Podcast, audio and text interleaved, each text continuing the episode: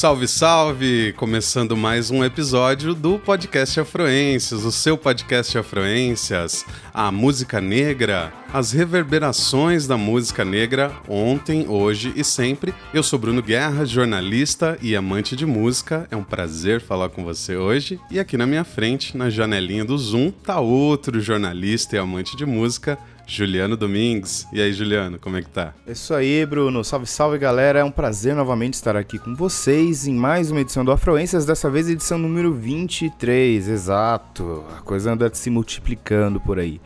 Estamos bem, estamos muito bem aqui em casa, eu, enfim, e família, todo mundo junto, uh, e prontos para trazer mais um tema espetacular aqui na Afroências para vocês que nos ouvem. É isso aí, bora lá então, começando mais um episódio do Afroências. Fica com a gente, episódio número 23. Após a money, mama,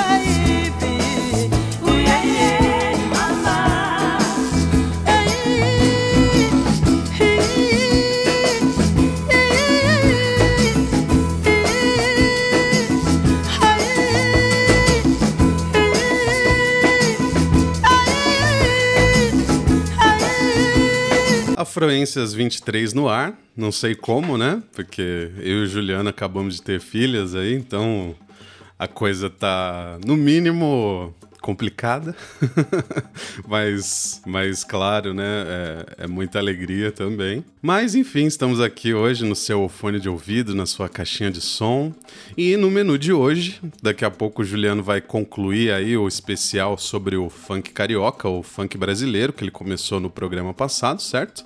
Mas por enquanto o papo é comigo e o tema que eu trouxe hoje é baseado numa reflexão que a gente faz é, sempre por aqui, né? Porque hoje em dia comenta-se bastante até sobre as reverberações da música negra no mundo, as influências da música negra, mas a música popular feita na África mesmo ainda é pouco discutida aqui no Brasil e em muitas outras partes do mundo também. Aqui no Afroências a gente vira e mexe, vai lá na fonte, na Mãe África, para trazer coisas muito legais, como o Sukos, que já trouxemos aqui, o Ethiopian Jazz, bandas da Somália, Afrobeat. Hoje então eu quis trazer mais uma singela homenagem aí à produção de artistas africanos e a algumas músicas de artistas africanos que acabaram ganhando o mundo. Então, grandes chances de você já ter escutado os sons que eu vou destacar aqui, mas talvez aí você descubra alguma coisa nova sobre os artistas por trás dessas músicas aqui no Afluências de hoje. Então, eu começo logo com essa pedrada aqui, cantada por ninguém mais, ninguém menos do que a própria Mama África, Miriam Makeba.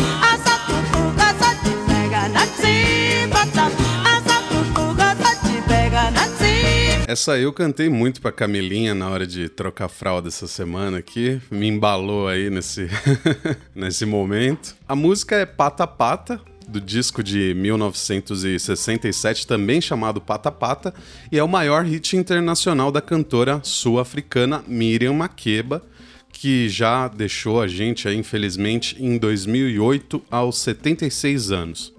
Aqui no Brasil, né, isso aí virou Tô com pulga na cueca, né?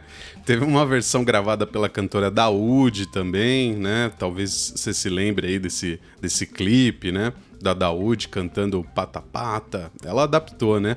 Mas enfim, essa música sempre habitou aí o nosso imaginário musical de alguma forma. Pata Pata o nome da música é por causa da dança pata-pata, que é tradicional ali da região da África do Sul, onde a Miriam Makeba nasceu. E eu já aviso de cara que eu vou falar muito brevemente aí sobre a Miriam Makeba, porque a gente tem mais dois personagens ainda nesse primeiro bloco aqui, né, dessas vozes da África, mas ela merecia um programa só para ela, com certeza que um dia a gente ainda vai fazer. Bom, a Miriam Makeba era chamada por esse apelido Mama África que eu falei aí antes, né? Porque ela definitivamente é a voz africana mais conhecida no resto do mundo. Ela nasceu na África do Sul em 1932, em Prospect, nas proximidades de Joanesburgo. E Prospect é uma das chamadas townships ali do país, né, que são áreas residenciais construídas para os negros nas periferias das cidades. São áreas muito pobres, similares às favelas aqui do Brasil, né? Isso já antes do apartheid, que para quem não conhece foi um regime de segregação racial pesado que rolou na África do Sul de 1948 a 1994. Um capítulo muito feio da história da humanidade e coisa que não terminou faz nem 30 anos, né? Sim. Se você tivesse nascido ali como uma pessoa negra, você mesmo, seus pais ou seus avós teriam vivido isso aí na pele. Sim, inclusive essa, só um comentário, essas townships aí no caso, elas já eram, digamos assim, um proto, né, uma ensaio de apartheid antes do apartheid, né? Exatamente, e aí a coisa depois piorou, né, ainda mais. E então, né, a, nessa, nesse conjunto aí de, de fatores, a vida dela, cara, da Miriam Makeba foi dureza, mano. Recomendo aí que quem não conhece ela, não conhece a biografia dela, pesquise um pouquinho para sacar, porque tem coisas assim né, muito complicadas. Pra você ter uma ideia, ela passou os primeiros seis meses de vida dela presa. Nossa. Junto com a mãe. É, a mãe foi presa por vender uma, uma bebida lá ilegal, né? Uma bebida de fabricação caseira. A mãe dela era tipo uma curandeira tradicional ali, o pai professor. Então a mãe foi presa, ela passou os seis primeiros meses de vida na cadeia, dureza, né? Mas aqui eu vou focar um pouquinho mais na produção musical dela mesmo.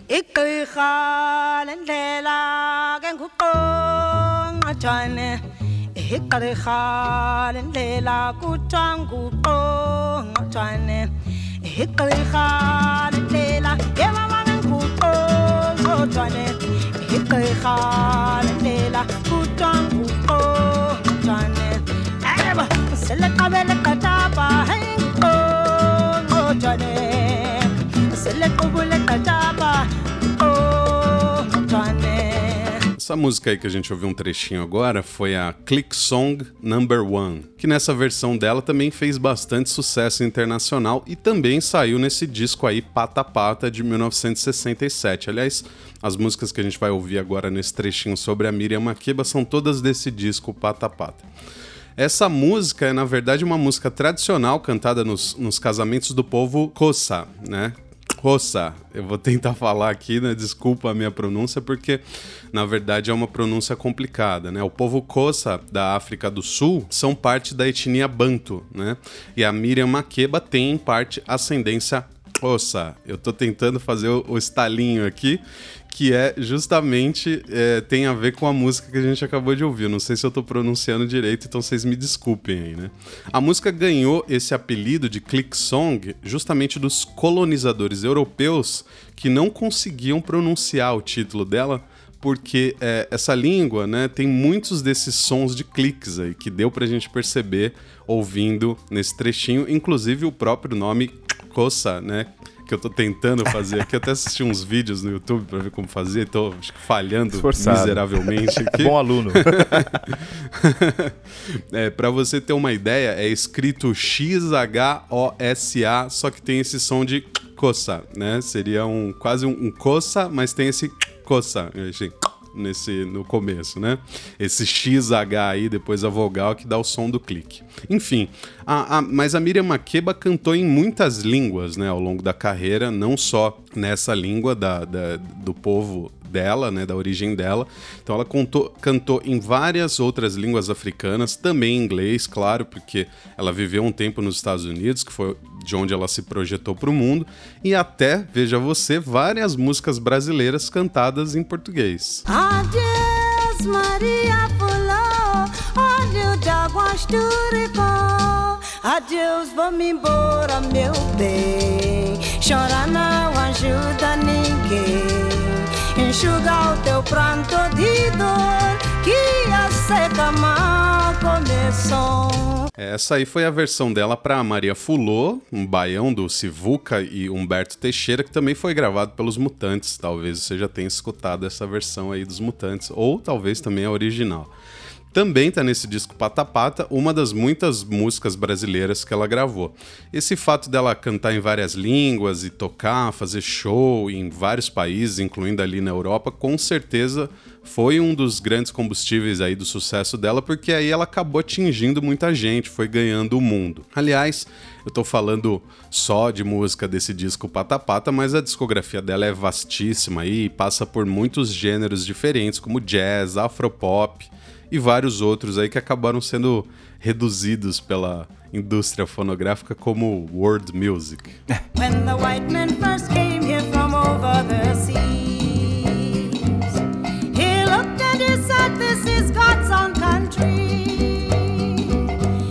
Mighty well pleased with this land that he found,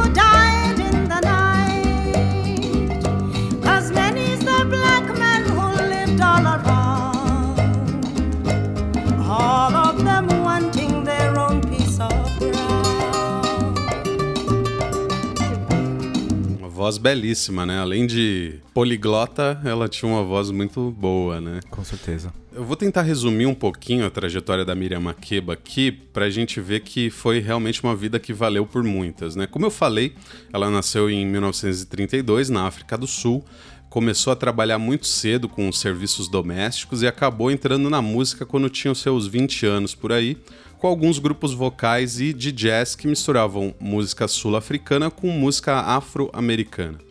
Ela despontou mesmo por volta ali de 1959, quando ela fez uma participação num filme anti-apartheid chamado Comeback Africa. E por conta dessa exposição, ela conheceu o cantor americano Harry Belafonte, que em algum momento aqui vai ser personagem do Afluências também, e que virou um amigo e mentor para ela e que levou ela para os Estados Unidos. Morando nos Estados Unidos, ela descobriu que tinha tido o passaporte dela cancelado pelo governo da África do Sul. Provavelmente porque o sucesso dela chamava é, atenção para a situação ali do país, né, no apartheid. Até ali, ela não tinha tanto essa pegada política, mas depois que isso aconteceu, ela passou a criticar mais e mais essa política e se tornou aí uma das grandes vozes contra o apartheid. Ela chegou a casar com outro artista sul-africano que estava radicado nos Estados Unidos e que a gente já citou aqui mais de uma vez, o Hugh Masekela, mas foi um outro relacionamento depois que acabou complicando ainda mais a, a, situação dela. É que em 1968 ela casou lá nos Estados Unidos com um Pantera Negra, um membro dos Panteras Negras que já eram vistos lá como ameaça nacional. Aí ela perdeu o apoio dos americanos e passou a ser efetivamente perseguida mesmo no país, até que um dia, quando eles estavam viajando ali nas Bahamas, o governo dos Estados Unidos proibiu ela de voltar. Aí ela teve que ir para Guiné, na África, depois foi para Bélgica e acabou voltando para África do Sul, né, pisando de novo lá na terra natal dela só em 1990, convencida pelo Nelson Mandela, que tinha acabado de ser libertado da cadeia nos anos finais do apartheid.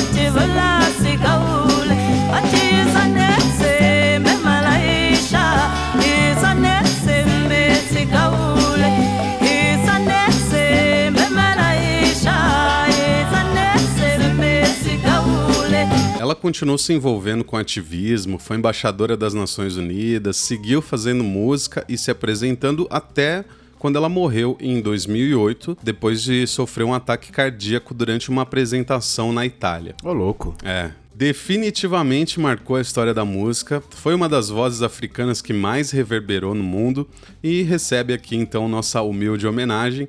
A gente vai ouvir mais um pouquinho do grande hit pop dela, Pata Pata, que inclusive uma vez me inspirou a dar uma festa só pra ter a desculpa de tocar essa música. O Juliano tava lá.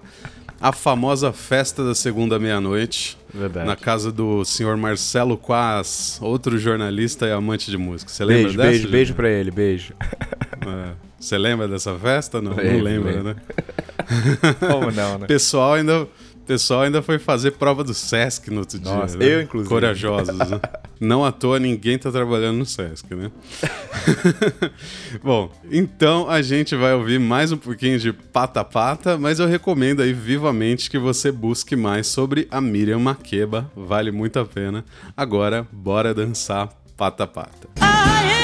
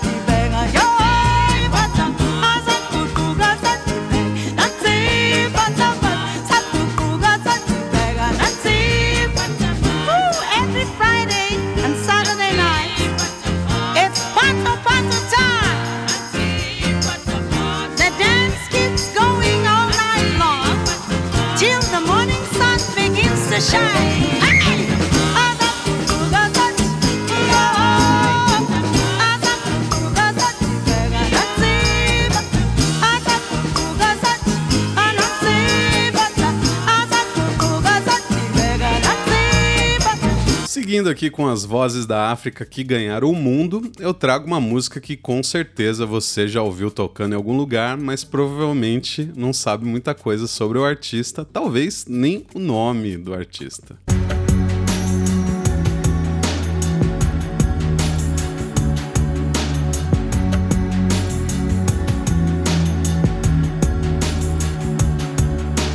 bul ma seen bul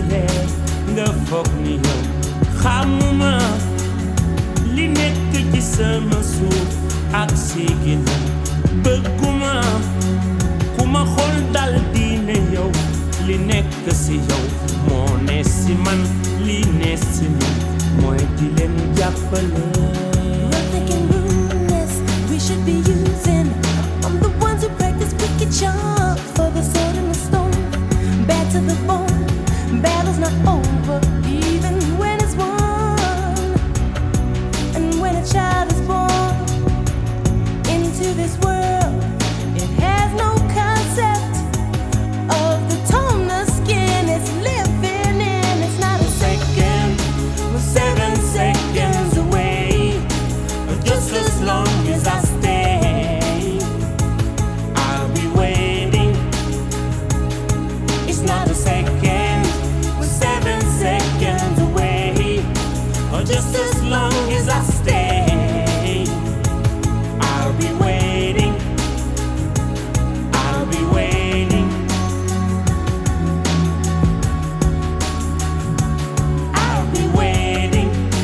lembrou dessa aí, Ixi, Juliano? mano, essa daí sabe o que me fez lembrar, cara? Quando eu trabalhava numa editora, e aí tinha uns caras lá que toda hora que ele tava na, na firma, ele ligava o rádio na Alpha FM, meu.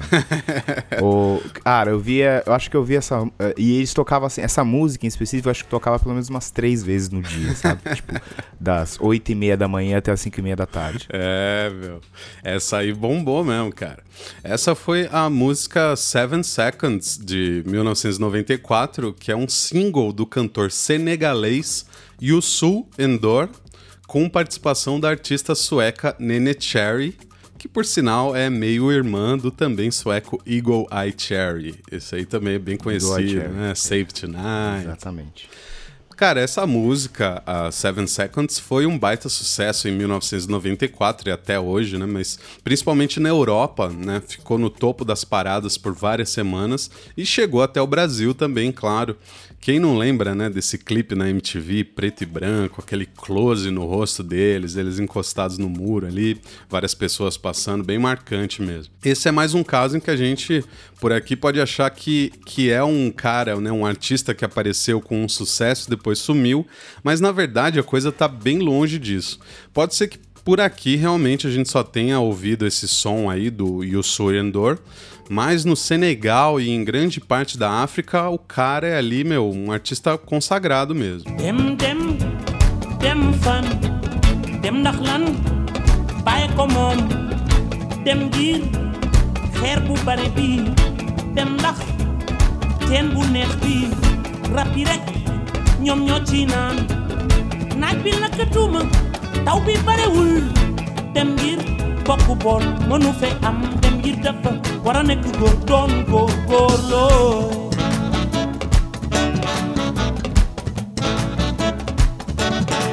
Aí a gente escutou uh, um trechinho da música Living Them, que também tá nesse disco é, Guide Womat, de 1994, que também tem a faixa Seven Seconds. Esse disco, aliás, me parece que foi uma tentativa bem de, de fazer um som exportação mesmo, né? Porque tanto que as músicas todas têm. é, a maioria delas, né? Tem o nome em inglês, depois tem um nome entre parênteses, que é na língua original. Então é, você vê que ele canta algumas partes né, no idioma dele e ele canta algumas partes em inglês para eu acho que para tornar a, a música mais acessível.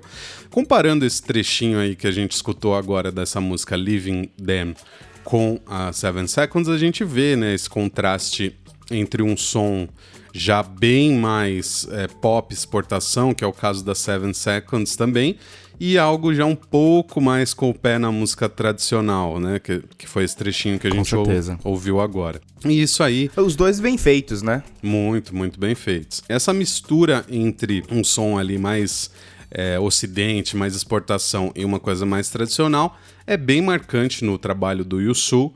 Isso porque ele ajudou a desenvolver um gênero musical ali no Senegal chamado de Mbalak. Mais uma vez, vocês me desculpem a pronúncia, né? Se escreve M-B-A-L-A-X, só que se pronuncia algo do tipo Mbalak que é um tipo de música dançante que nasce de músicas religiosas tradicionais ali da região do Senegal e depois se mistura com outros gêneros como jazz, soul, música latina e até rock, mas sempre mantendo os ritmos e elementos típicos ali do Senegal. tubaab bi jaaxle ba jaaxle dafa ni ko bamba mu ne ko mbaake mu ne ko yaa ne woon doo tooñ sa boroom te doo tooñ sa moroom te waxtu julli jot na soo julliwul waxtu wi di nga tooñ sa boroom te boo jullee sunu biir gaal di nga ñu tooñ bamba sànni der ba géej tubaab ba jaaxle Do you hear me, Father Bamba? They hear you, Father Bamba. Do you hear me, Father Bamba? Did they hear you, Father Bamba? Isso daí já lembra a música do norte do Brasil, né? As guitarradas. Pois é, aquilo né? que a gente falou. Sempre tem alguma coisa que soa parecida com outra, porque tem uma raiz comum, né? Hoje em dia, né, o Yusu tem 61 anos, já acumulou aí uma discografia muito vasta e uma carreira bem sucedida na música, mas continua nativa. Ele também colaborou com vários artistas bem mais conhecidos da gente, como Peter Gabriel, Paul Simon. Paul Simon, por sinal, também tocou com a Miriam Makeba, né? Aquele trabalho dele, Graceland. É, Tracy Chapman, Bruce Springsteen, enfim, vários outros. E assim também como a Miriam Makeba, além da música, ele tem uma importância cultural e política muito forte na África. É um ativista muito respeitado, foi nomeado embaixador das Nações Unidas também, chegou a ser candidato a presidente do Senegal, mas aí a candidatura dele não rolou lá porque ele não conseguiu as assinaturas. E foi ministro de lazer e turismo do país por um breve período também. Tá bom pra você? É uma boa trajetória, né? E É, digna, parece que. digna trajetória. Pô, muito digna. E ainda tem tempo aí pra fazer muita coisa. Recomendo então muito que você pesquise mais sobre esse cara, porque vale a pena. Por enquanto a gente ouve mais um trechinho da música que apresentou ele pro mundo, Seven Seconds, que por sinal tem outra característica que a gente não vê muito por aí. É uma canção trilingue, cara. Ela é cantada em inglês pela Nene Cherry e pelo Yusu, e por ele também em francês, que é o idioma né, bastante falado no Senegal, e em Wolof, que é a língua tradicional né, ali do Senegal e de outros países daquela parte da África Ocidental. Então bora lá curtir mais um pouquinho desse hit aí que abalou o Juliano aí quando ele trabalhava ouvindo Alpha FM. J'assume les raisons qui nous poussent de changer. J'aimerais qu'on oublie le couleur pour qu'ils espèrent. Beaucoup de sentiments, de race qu'il faut qu'ils désespèrent. Je veux les gamins ouverts, des amis pour parler de leur peine, de leur joie pour qu'ils le vivent. Des infos qui ne divisent pas. Changer. Seven seconds away. Just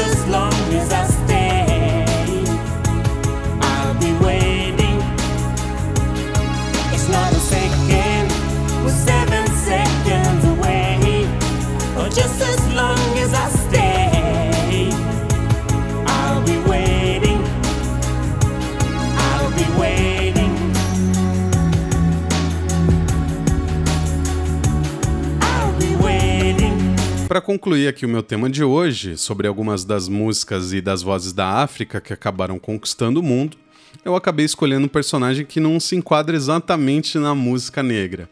E isso porque ele vem da Argélia, país ali do norte da África que faz parte do chamado mundo árabe. Então é um país muito mais identificado com o islamismo, a cultura árabe, do que com a cultura dos países da África subsaariana. Mas é para dar um pouquinho desse tempero árabe que volta e meia a gente traz aqui pro Afroências, a gente gosta muito.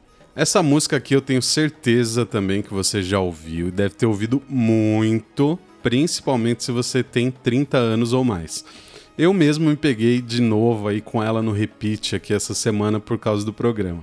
Isso tem a ver com o fato de que ela estourou muito mais aqui no Brasil do que no resto do mundo. E eu vou contar rapidinho essa história aqui. Será que você que tá ouvindo já sabe quem é pelas pistas que eu dei? E você, Juliano, você arrisca um chute aí? Não? Isso não vale porque você viu aqui Ah, né, no cara, papel. Eu, eu arrisco que é o. Eu acho que a gente, inclusive, já sampleou esse cara aí em produções nossas aí. Exatamente.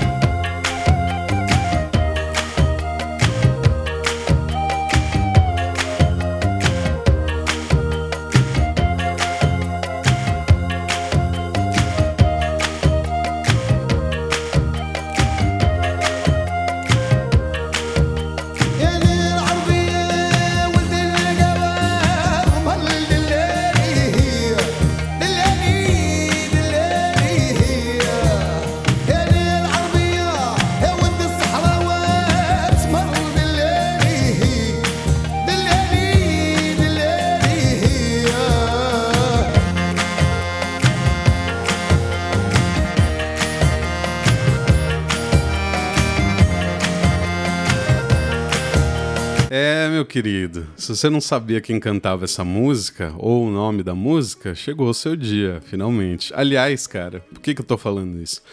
É, pesquisando sobre o, né, o, o tema aqui, o que mais tem no YouTube é gente do Brasil comentando nos vídeos com essa música. Cara, faz 15 anos que eu procuro essa música, não sabia o nome, não sabia quem cantava, finalmente eu achei. então, se você aí que tá ouvindo também não sabia, não lembrava, chegou o seu dia. E a gente já vai descobrir por que isso, por que, que tem tanto brasileiro procurando essa música. Mas primeiro vamos apresentar direito o personagem aqui, né? Bom, esse aí é o Khaled, né? Famoso Khaled. Khaled é como a gente acaba falando aqui no Brasil, né? Lá na Argélia o pessoal pronuncia, aí mais uma vez atenção para minha pronúncia, Khaled. Khaled, alguma coisa assim. É justo. né? Vocês mais uma vez me desculpem, né? E essa música que tantos brasileiros procuram por aí é El Arbi, né? Que significa o árabe. A faixa tá no disco Khaled, lançada em mil, lançado, né, o disco Khaled lançado em 1992, mas foi chegar aqui no Brasil só anos depois. O Khaled, ou Khaled, é um dos maiores expoentes aí do gênero high, que é um gênero de música popular que surgiu na cidade de Oran, cidade natal do, do Khaled, e a segunda cidade mais importante da Argélia depois da capital, Argel foi um gênero muito perseguido lá pelo pessoal mais fundamentalista religioso da Argélia. Inclusive, cara, pelo menos um cantor de high foi morto por causa disso. Ô, louco. Perseguição pesada ali, o negócio foi pesado. E muitos deles foram viver em outros países por causa disso, inclusive o Khaled. É um som que mistura uma pegada mais tradicional da região com elementos mais modernos e pitadas aí de gêneros ocidentais. Tem bateria eletrônica, tem sample, tem um monte de coisa. O Khaled mesmo nesse disco aí, que já é bem do miolo da discografia dele, ele não era iniciante não com esse disco. É, trouxe um produtor americano para dar uma roupagem que misturasse o R&B americano ali da época com o som dele. E o resultado fez bastante sucesso pelo mundo.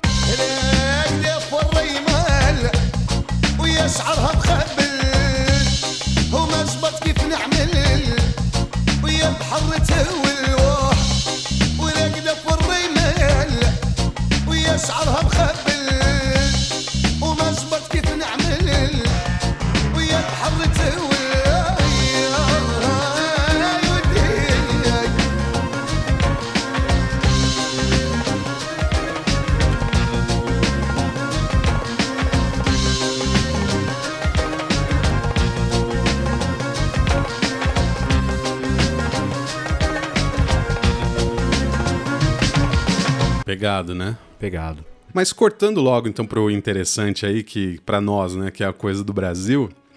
Em 1992, né, o Khaled já fazia sucesso internacional na época. Ele era chamado Rei do High, né, esse estilo lá da Argélia. Mas esse disco aí teve um hit que bombou bastante em vários países, só que não foi a LRB, foi a música Didi. Vamos ouvir um, um trechinho aqui que é bem pegada também.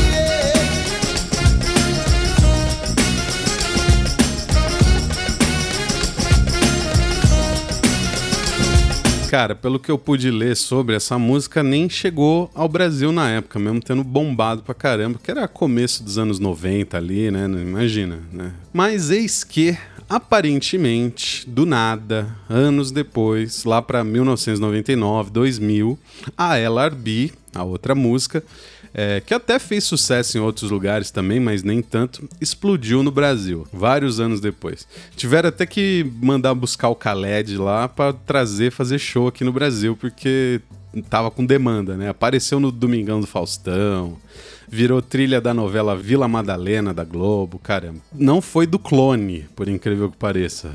Né? Você pode achar que foi daquela novela O Clone, mas não foi. Foi na Vila Madalena. Foi parar no Disque MTV, lembra do Disque MTV? Lembro. A galera pedia. Então, Saudades. Saudades, nessa aquela essa essa época não volta mais. Diz que a galera da MTV ficou até meio puta ali, porque era totalmente fora do estilo, né, deles. Eles não tocavam esse tipo de música. Só que a galera ligava pedindo, tiveram que meter o clipe lá, que era um clipe tosquíssimo, inclusive. Cara, ninguém sabe muito bem hoje por que que essa até hoje, né? Por que que essa música bombou aqui do nada depois de anos. E mano, como bombou, hein? Ouvi muito e vira e mexe, ouço de novo ainda hoje em dia.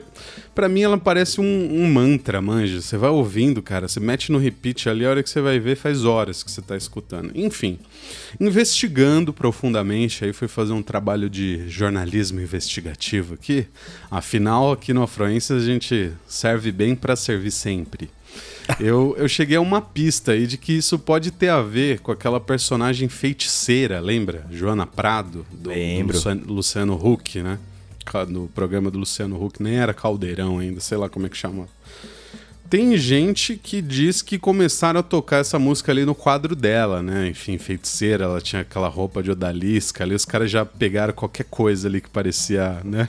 Árabe, meteram e, e aí o lance se espalhou. Mas são só indícios, não, não posso confirmar. Enfim, chega de conjecturas e vamos curtir mais um pouquinho de LRB do Khaled. E depois você vai poder saber pesquisar no YouTube, beleza? Se você quiser encontrar. E aliás, vai ter que ser no YouTube mesmo, viu? Porque no Spotify, infelizmente, não tem, cara. Por incrível que pareça, você encontra outras dele, mas essa aí não tá disponível, pelo menos aqui no Brasil, né? E, e é louco pensar que justamente no Brasil, que deve ser o país do mundo que mais escuta essa música, ela não tá disponível no Spotify. Ah, antes que eu me esqueça, além de saber o nome né, e o artista, se você sempre se perguntou, afinal, que porra ele tá falando nessa música, eu te conto. Porque é bem curtinho, cara. Na verdade, parece uma poesia, sabe? Uma poesia oriental, assim. Então vamos lá. O que, que ele fala nessa música? Eu sou o árabe, né? A música se chama LRB, o árabe. Eu sou o árabe, filho da camela e do camelo. Sem flores, sem felicidade. Eu sou o árabe, filho do bosque e do fazão. Sem flores, sem felicidade.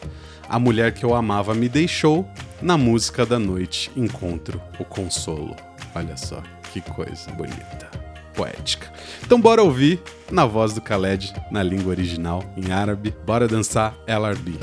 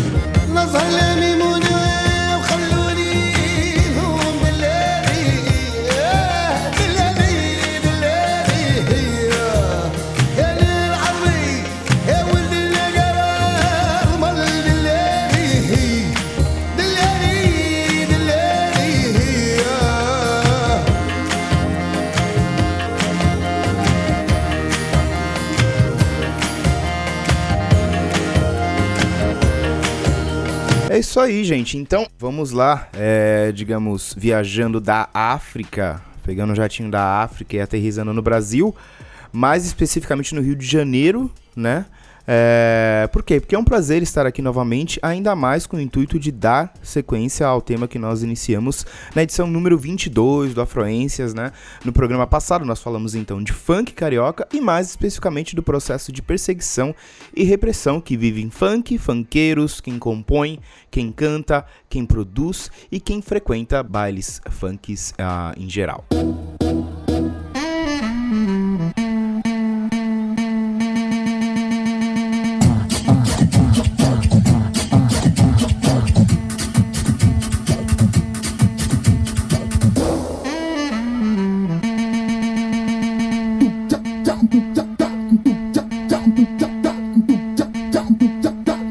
isso aí, cara. Pra mim, funk, sei lá, cara, tem um tom de humor, assim, saca? Em, tipo, principalmente nos samplers que se faz, assim, eu acho, eu acho fenomenal. Mas, enfim, eu falei um pouco, a gente ouviu um trechinho agora ah, de, enfim, mais um funk aí, mais uma produção do, do, do Grandmaster Rafael, que foi, enfim, né, um dos personagens aqui do episódio passado, quando a gente falou da história do funk, do Miami Bass, etc.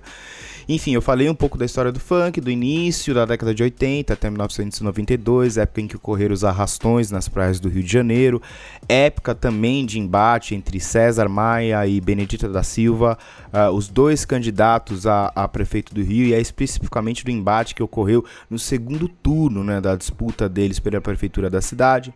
Disse aqui que o tema para esse programa surgiu após a publicação da matéria eh, do jornal Folha de São Paulo que fala sobre o acirramento da tensão entre polícia carioca e fanqueiros, mais especificamente dessa vez por causa de uma suposta acusação ao MC eh, Pose do Rodo, tá? É, no caso dele de, de apologia ao tráfico de drogas feita por ele em suas músicas e dele ter recebido grana do tráfico na, para a produção dos seus shows nas comunidades no Rio de Janeiro.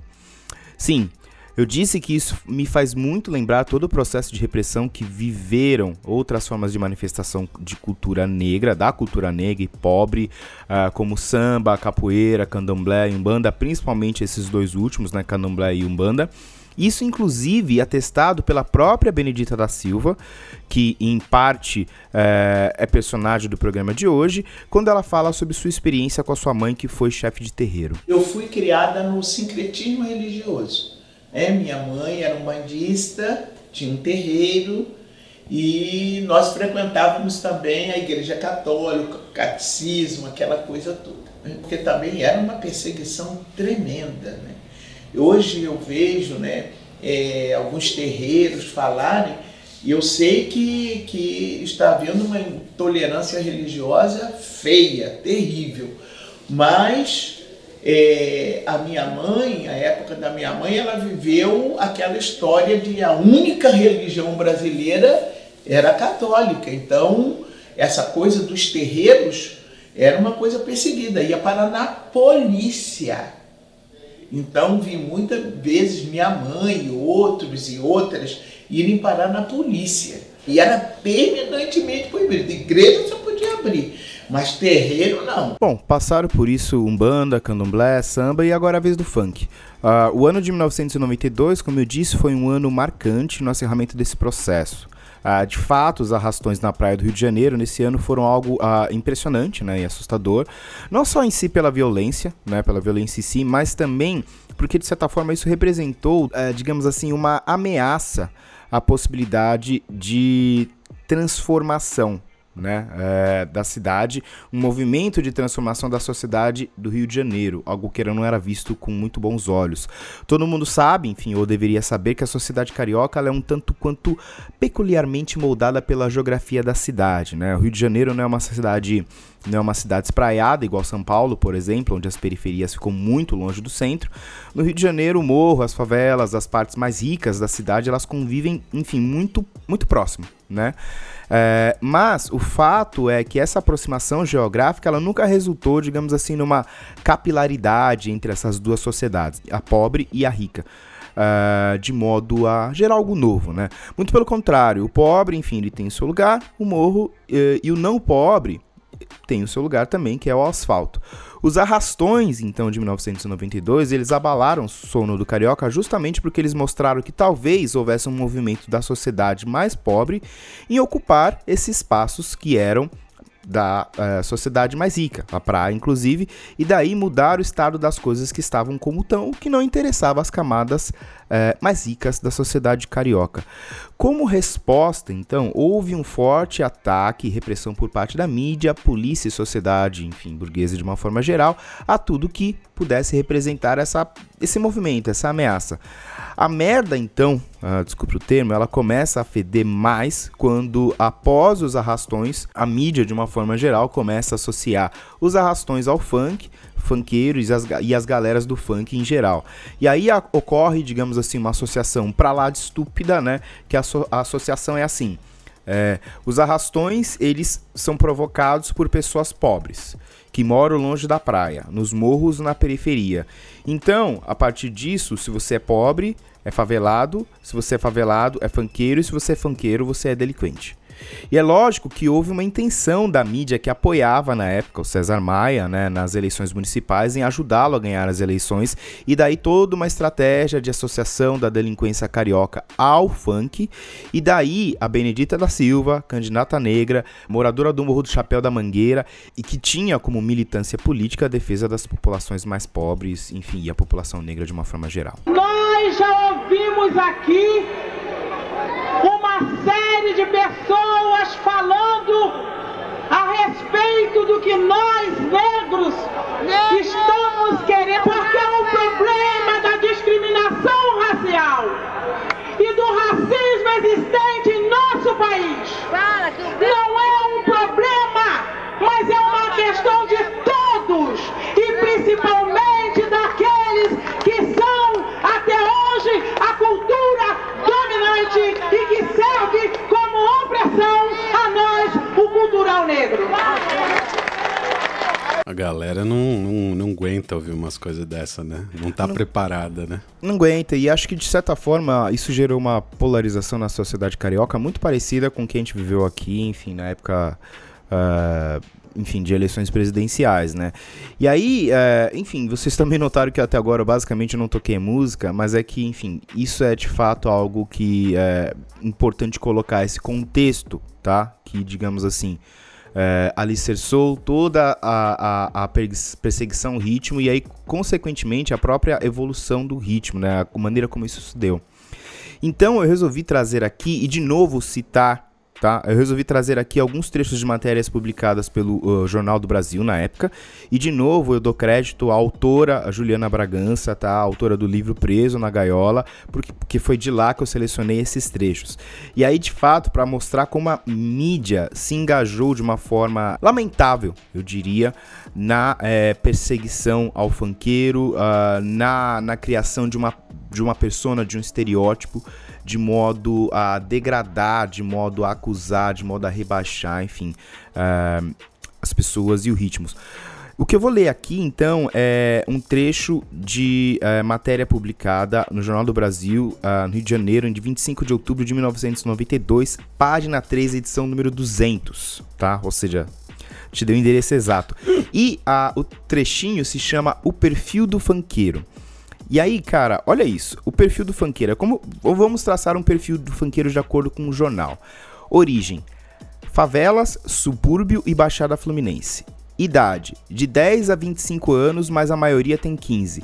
Grau de instrução: a maioria para de estudar na quinta série. Atividade profissional: camelô ou office boy. Renda familiar: entre 1 e 3 salários mínimos. Opções de lazer: baile, praia, futebol, vôlei, fliperama e pagode. Filmes preferidos: enlatados de terror e violência. Heróis: artistas, funk e traficantes da comunidades onde moram.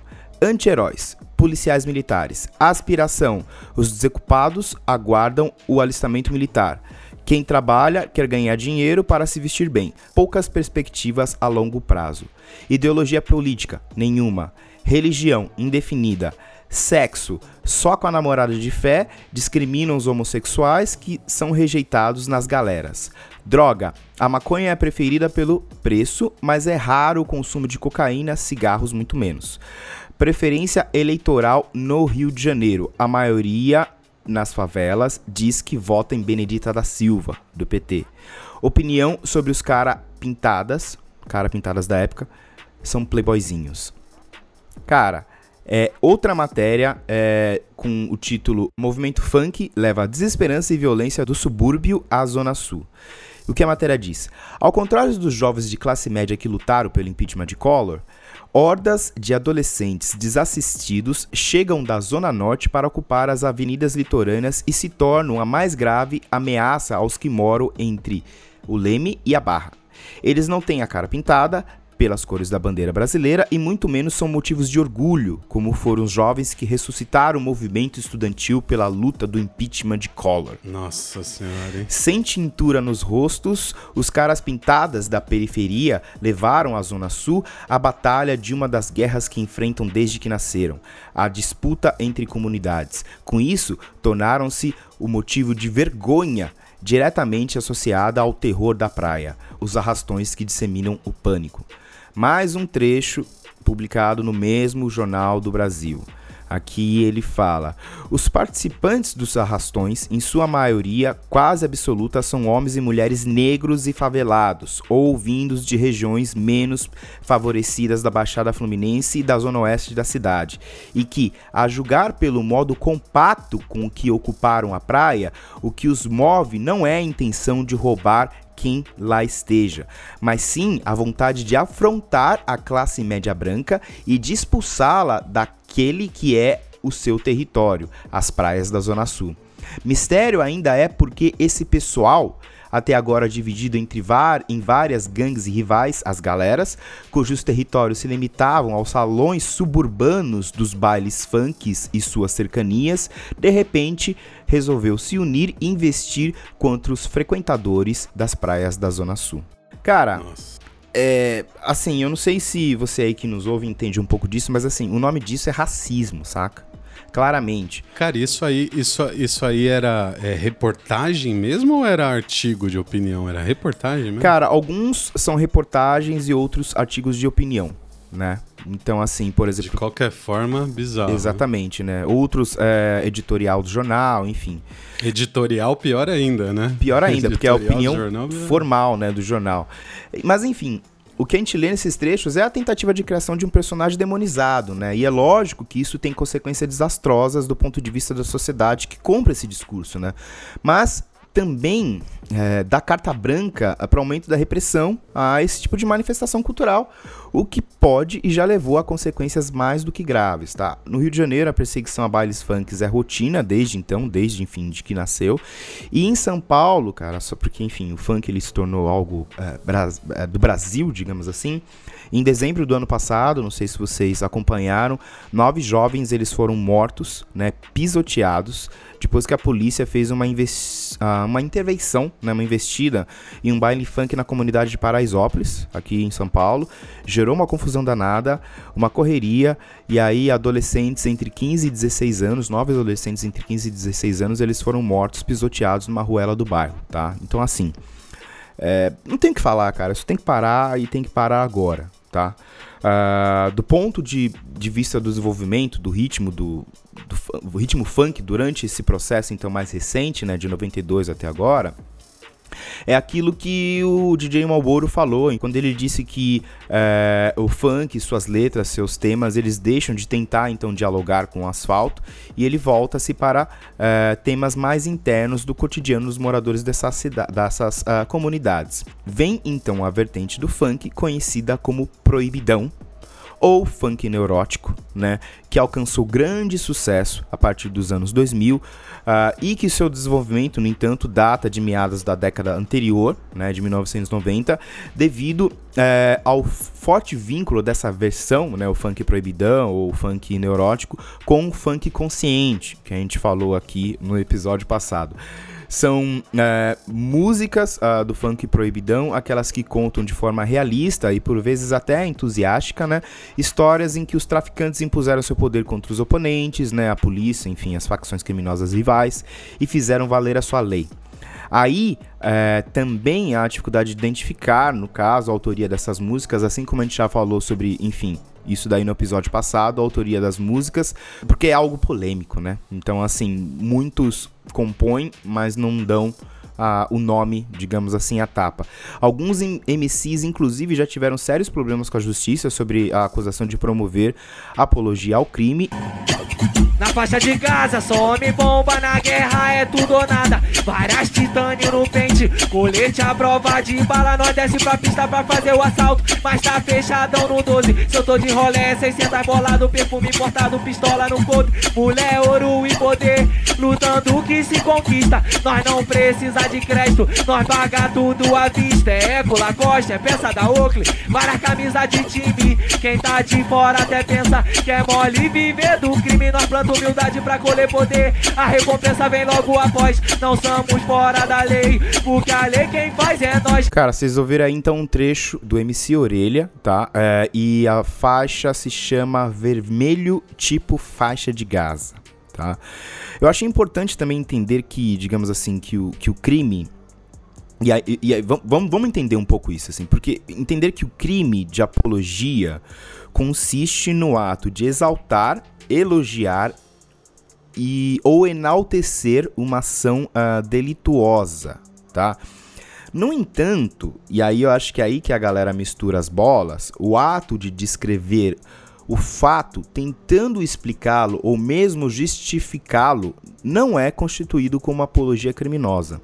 E aí a questão é a seguinte, cara, porque se você analisa o conteúdo de muitos desses proibidões, você vai notar que boa parte dessas composições, na verdade, elas mais descrevem uma realidade que pode ser de seu agrado ou não, do que exaltam essa mesma realidade. Onde, onde, onde, onde, onde, onde. Onde a novinha conhece a prostituição. Salgueiro é o caldeirão, Salgueiro é o caldeirão, Salgueiro é o caldeirão. Onde a novinha conhece a prostituição. Ela incende e arrebenta a cabeça, ela incende e arrebenta a cabeça. Pegando como exemplo, então, ah, esse- essa faixa, né, que é Salgueiro, é o funk que se chama Salgueiro é o Caldeirão e que é de autoria do Menor Chapa e MC Ombrinho. Cara, eles afirmam que no Salgueiro há prostituição infantil. Ponto, saca? Então, assim, dizer que há prostituição infantil em tal lugar é diferente de você incitar a prostituição. Então, eu acho que assim, vamos lá. É, veja que quando a gente diz que fala, cara, você não pode tocar esse tipo de música porque você é, faz apologia, sendo que na verdade esses caras eles mais descrevem uma realidade do que, digamos assim, eles fazem apologia à realidade. Na verdade, isso daí não, então não deixa de ser uma certa censura, né? No sentido de que você não pode vocalizar aquilo que é cotidiano onde você mora. Menores se prostituem, mas eu não posso cantar. Garotos morrem cedo no tráfico como heróis, mas eu não posso contar isso. Ah, assalto e crime onde eu moro é opção de vida, mas eu também não posso falar isso. Então, assim, entende a contradição? Né? Mas enfim, a virada para os anos 2000 então representou um momento de grande importância para o funk, porque a emergência do funk proibidão foi acompanhado pelo início da participação ativa de mulheres artistas da cena do funk. Isso alterou profundamente e decisivamente o movimento que alcançou a partir de então um patamar midiático como ainda não havia sido visto então. O funk putaria, né, se destaca principalmente pelo fato de ter sido o meio principal em que as mulheres conseguiram conquistar espaço e se colocar entre, digamos assim, eh, suas maiores representantes do ritmo. O grande marco da, dessa vertente foi o lançamento, então, da MC Tati Quebra Barraco, tá? Enfim, expressão que diz respeito ao sexo, né, cara? Imagina aí, faz aí, associação, que seria um quebra-barraco. Enfim, a, então, o lançamento da MC Tati Quebra Barraco no mundo do funk, inaugurando uma nova fase do movimento, ao mesmo tempo em que se consagra como a primeira grande ah, expoente do funk erótico, tá? Abrindo espaço para demais artistas que passaram então a tratar abertamente da sua própria sexualidade em diversas canções. 69, franga assado, de lodinha a gente gosta. 69, franga assado, de lodinha a gente gosta. Se tu não tá aguentando, para um pouquinho, tá ardendo essa 69, franga assado, de lodinha a gente gosta. Se tu não tá tá tentando, para um pouquinho, tá ardendo só pintando. Tá ardendo a sopra, tá ardendo a sopra. Fica de joelho, faz o biquinho, chupa minha... Vocês ouviram então aí um, um trecho da Tati Quebra Barraco uh, cantando Tá Ardendo a Sopra. Mas enfim, a MC ela também desafiou os padrões de beleza e do lugar ocupado pela mulher no que diz respeito às suas relações sexuais. Eita, lele, eita.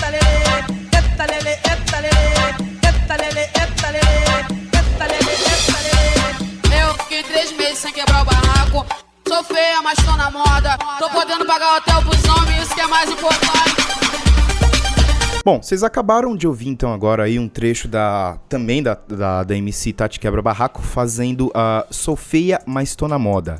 E aqui vale notar também que a própria temática das canções, né, enfim, dos funks proibidões e algumas palavras utilizadas impedem que diversas músicas circulem nas rádios e na TV. Esse impedimento gerou um, modelo, no caso, que já é conhecido para, digamos assim, o funk em geral e principalmente ah, os proibidões, que é você tem o proibidão original, que é aquele que toca no baile, ah, mas então diversos artistas eles são obrigados a transformar e enfim adaptar as suas criações com o objetivo de fazer com que essas músicas possam circular na grande mídia em geral. Então eles produzem o que eles chamam de versão light. Uma das maiores e mais polêmicas artistas do funk putaria é sem dúvida a cantora Valesca Popozuda. Enfim, ela iniciou sua carreira como vocalista no grupo Gaiola das Popozudas e depois seguiu carreira solo. O grupo ele foi lançado então pelo Furacão 2000, aquele grupo, o coletivo Furacão 2000, e atingiu fama em proporção nacional quando participou da gravação ah, do DVD Tsunami Volume 2 em 2007. O grupo Gaiola das Popozudas certamente está entre os que mais tem músicas com no mínimo duas versões, ou seja, a proibida e a versão light. Dentre as maiores, dentre os maiores sucessos da carreira, enfim, nós podemos destacar a música da Valesca Popozuda, Agora Eu Sou Piranha. Eu queria andar na linha, tu não me deu valor. Agora eu sento, soco, soco, faço até filme pornô. Gaiola das popozudas, agora vai falar pra tu. Se elas brincam com a xereca, eu te dou um chá de cu. Agora nós vamos, nós vamos ganhar aquela, aquele ezinho de explícito no, no Spotify. Como a gente acontece vai em ter que alguns... soltar a versão light. É, Mas enfim, essa música, inclusive, cara, ah, apesar assim, cara, é muito interessante porque essa música ela chamou atenção na época do movimento feminista por conta da sua temática, que na verdade gira em torno do histórico de problema de violência física e psicológica sofrida pelas mulheres de uma forma geral. Né? Ainda sobre a Valesca, ela tem eh, um lado ah, para uns que escandaliza, mas que sim, que não deixa de ser, digamos assim, um lado de empoderamento feminino, poder falar abertamente que faz sexo com uma pessoa, enfim, contar sobre a sua vida sexual. Amor, amor, amor, tá difícil de controlar. Há mais de uma semana que eu tento me segurar. Eu sei que você é casado. Como é que eu vou te explicar essa vontade louca, muito louca? Eu posso falar? Quero te dar, quero te dar, quero te, quero te, quero te dar, quero te dar, quero te dar. Da, da, da, da, da, da, da, da. Mais legal é no fundinho o pianinho tocando. I wanna know I love. De quem é essa música mesmo? Foreigner. É, a música é I Want to Know What Love Is e a banda é Foreigner. I wanna know what love is.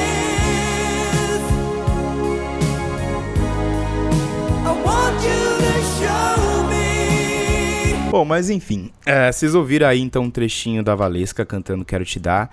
E aí, assim, se podemos dizer que o espaço destinado às mulheres antes do funk putaria era limitado, não seria adequado afirmar que figuras femininas só conseguiram espaço através de discursos e atitudes hipersexualizadas, né? Enfim, se vocês forem atrás, vão. ah, nesse contexto, cabe destacar que a figura de uma artista que é a MC Dandara, tá? Integrante no movimento de construção de uma identidade coletiva dentro do movimento funk contra o monopólio empresarial e a exploração dos artistas do funk. E aí, no caso, eles deram movimento para isso como o nome de funk raiz, algo que a gente vai falar um pouquinho também aqui no programa. Saiu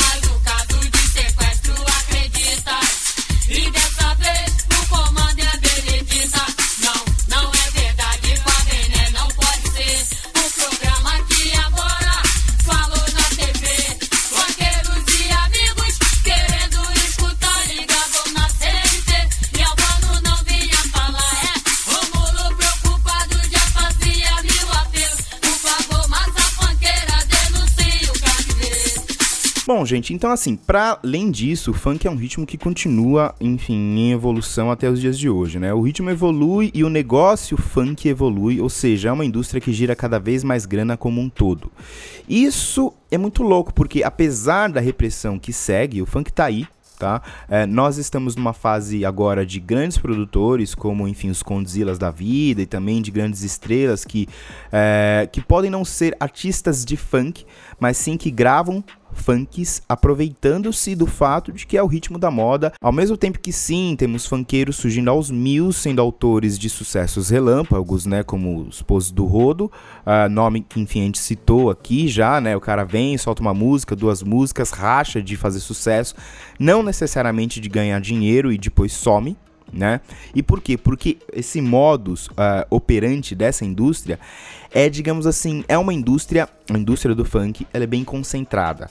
São poucos os produtores por trás de quase todos os artistas do funk que você vai encontrar nos dias de hoje, nos Spotify da vida e o que é lógico, no meu ponto de vista, gera uma crise de sustentabilidade e produção de riqueza com uma coisa, né, com o funk, porque é uma grana Sim, é muita grana que gira, que tá girando com funk, mas que fica, enfim, concentrada na mãos de apenas alguns e via de regra essa grana fica concentrada na mãos dos produtores e não dos artistas que são quem de fato, enfim, produzem e vocalizam a coisa.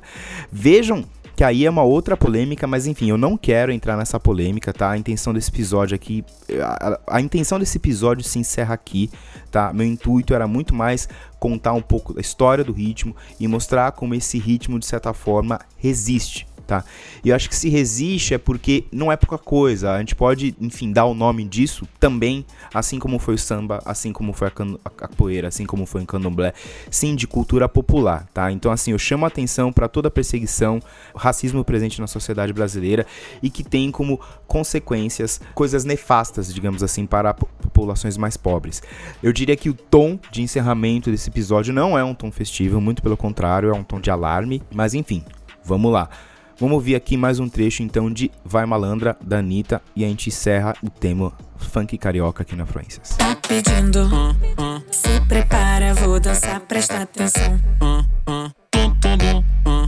Se aguenta, se te olhar, descer, quicar até o chão. Fala brincando, Desce, rebola gostoso, empina me olhando, eu te pego de jeito. Se eu começar embrasando contigo, é taca, taca, taca, taca. Isso rebola gostoso, empino te olhando, te pego de jeito. Se começar embrasando contigo é. Não vou mais parar. Cê vai aguentar. Não vou mais parar. Cê vai aguentar.